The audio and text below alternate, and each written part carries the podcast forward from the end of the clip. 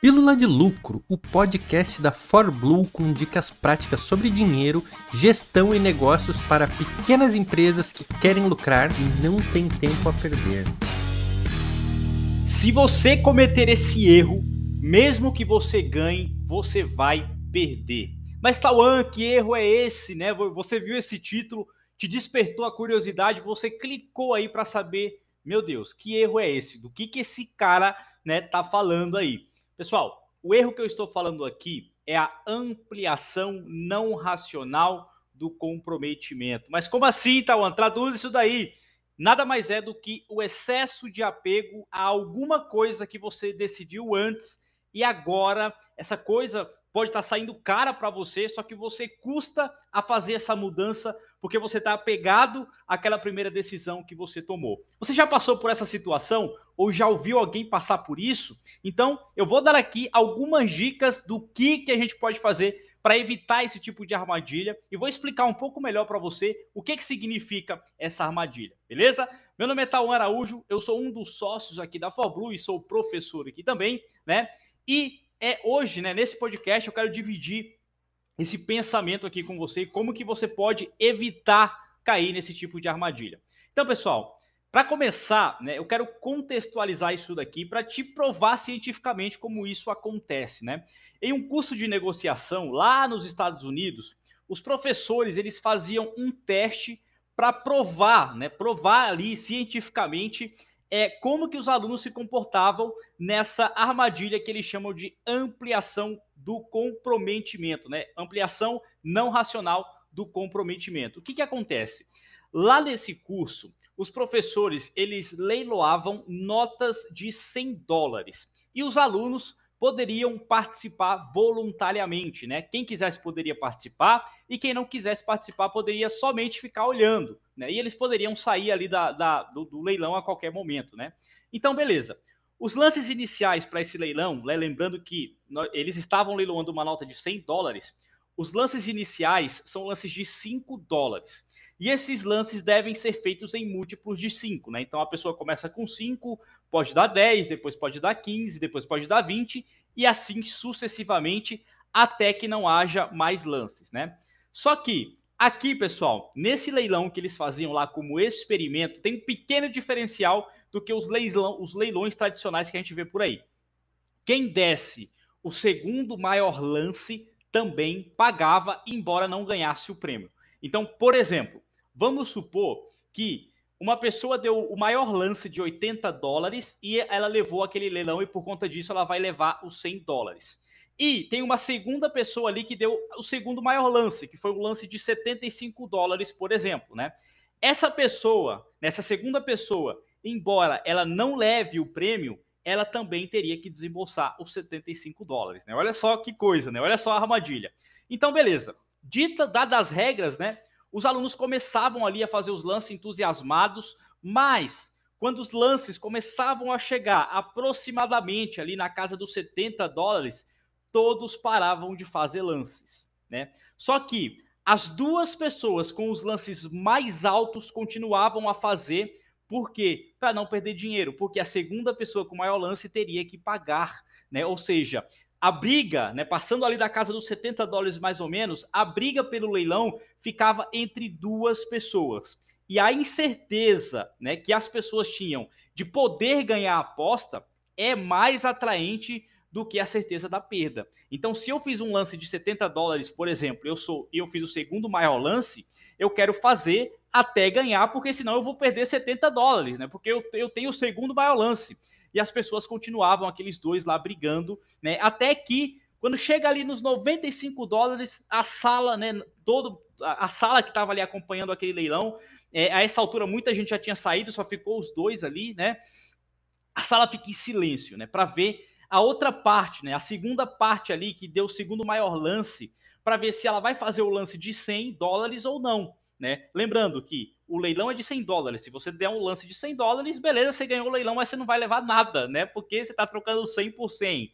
Então, o primeiro maior lance ali de 95 ficava ali esperando a outra parte para ver se ela seguiria com 100, né? E pessoal, a outra parte fazia o lance de 100 dólares, né? Porque senão, se eu tô com 90, né, e a outra parte levar por 95, eu vou perder, vou pagar os 90. Então, por que não arriscar os 100 dólares, né? Dar um lance ali de 100 dólares para levar os 100 e ficar elas por elas, né? Ficar ali no empate e quem teria que pagar seria a outra parte, os 95 dólares, porque ele é o segundo maior lance e está perdendo. Só que, pasmem, os lances não paravam por aqui. Os, o, a, o pessoal, né? Essas duas partes, eles continuam batalhando acima dos 100 dólares. Então a pessoa tem os 100 dólares lá de lance, o outro dá 105, depois vai para 110, 115, 120 e aí eles vão, né? É, o que que acontece, né?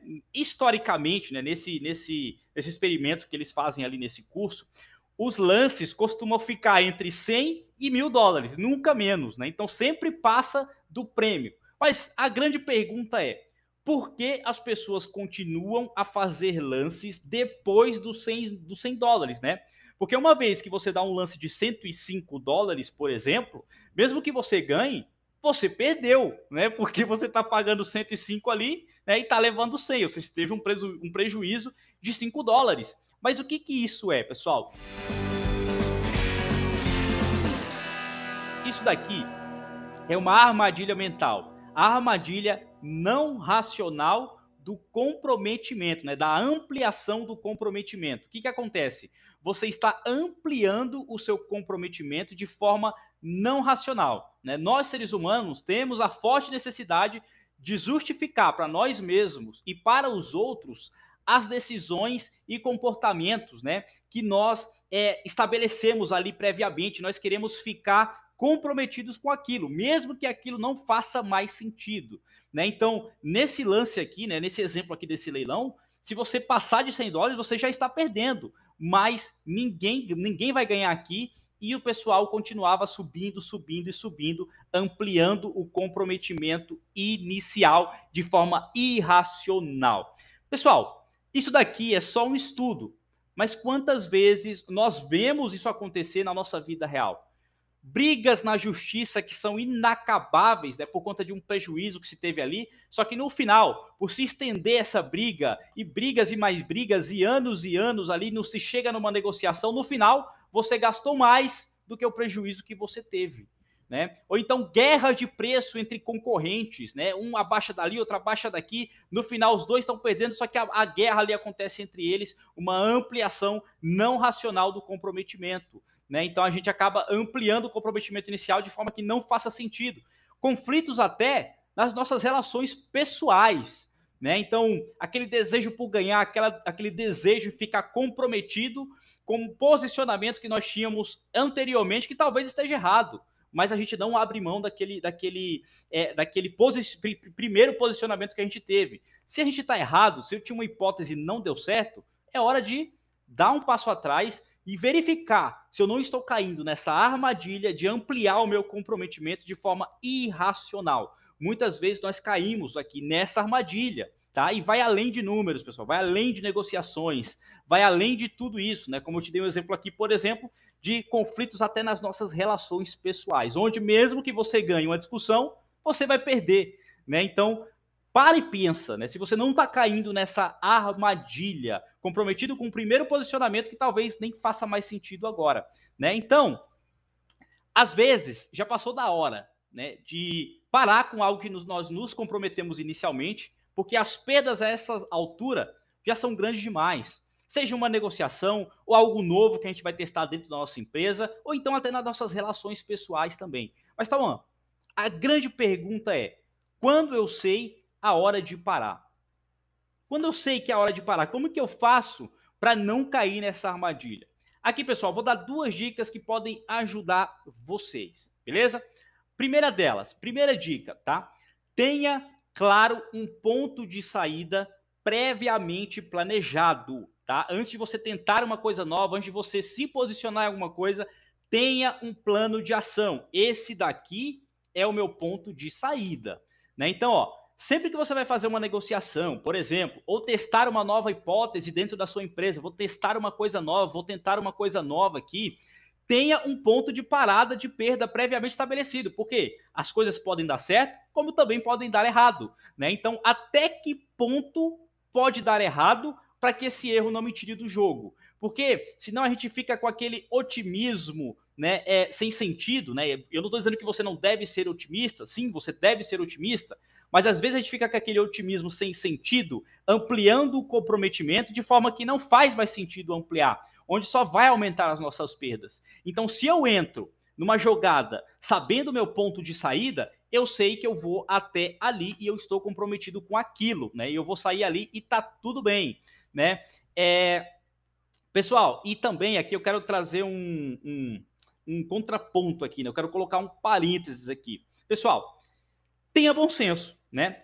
Você, você sabe a hora também de insistir um pouco mais, né? Então, é, pode ser que ao longo do caminho, ao longo do processo, depois que você planejou o ponto de saída, você descobriu novas informações, ou você descobriu, você descobriu alguma coisa nova, importante, valiosa, que faz sentido você continuar, porque você sabe que você vai ter o ponto de virada ali. Por exemplo, então, voltando no exemplo do leilão aqui, se eu tivesse naquele leilão, por exemplo, se eu soubesse, né, que a pessoa lá que estava brigando comigo tivesse só 90 dólares na carteira para gastar, né, e eu previamente tivesse colocado um ponto de saída justamente nos 90, eu poderia dar agora, por exemplo, um lance de 95 porque eu sei que mesmo que eu tivesse comprometido comigo mesmo nos 90, se eu der o 95, a outra parte não vai continuar, porque agora eu tenho uma informação nova, que ela só tinha os 90. Né? Então, claro que você tem que usar do bom senso, mas você sempre deve ter previamente estabelecido um planejamento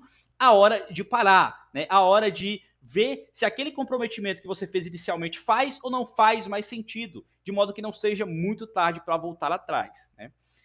O segundo, a segunda dica aqui que eu tenho para evitar que você caia nessa armadilha é que você tenha, né, é, entre aspas, o que o pessoal diz aí, né, aquele advogado do diabo, né, aquela pessoa que está ali junto contigo, né, questionando se aquele que você, aquele caminho que você está tomando é o melhor caminho, né? Alguém que esteja apontando os pontos cegos no seu planejamento, os pontos cegos naquilo que você quer colocar, porque às vezes nós somos muito apegados as nossas ideias, nós somos muito apegados àquilo que a gente quer colocar para frente, só que é, às vezes nós temos pontos cegos e ter esse panorama de um outro ponto de vista também é muito importante para que a gente veja, né, por, exemplo, por acaso, né, ou é, os pontos cegos que podem estar no nosso caminho. Então são essas as duas dicas aqui que eu tenho para você evitar cair nessa armadilha da ampliação não racional do comprometimento. Beleza? Então era essa dica aqui que eu tinha para te dar hoje. Espero ter agregado aí, te ajudado de alguma forma. É isso aí, um grande abraço e eu te espero no próximo podcast. Essa foi mais uma pílula de lucro produzida com amor pelos especialistas em finanças e negócios da ForBlue. Quer mais? Acesse forblue.com.br ou procure por ForBlue no Instagram ou no YouTube. Toda semana novos episódios para você nas principais plataformas de podcast.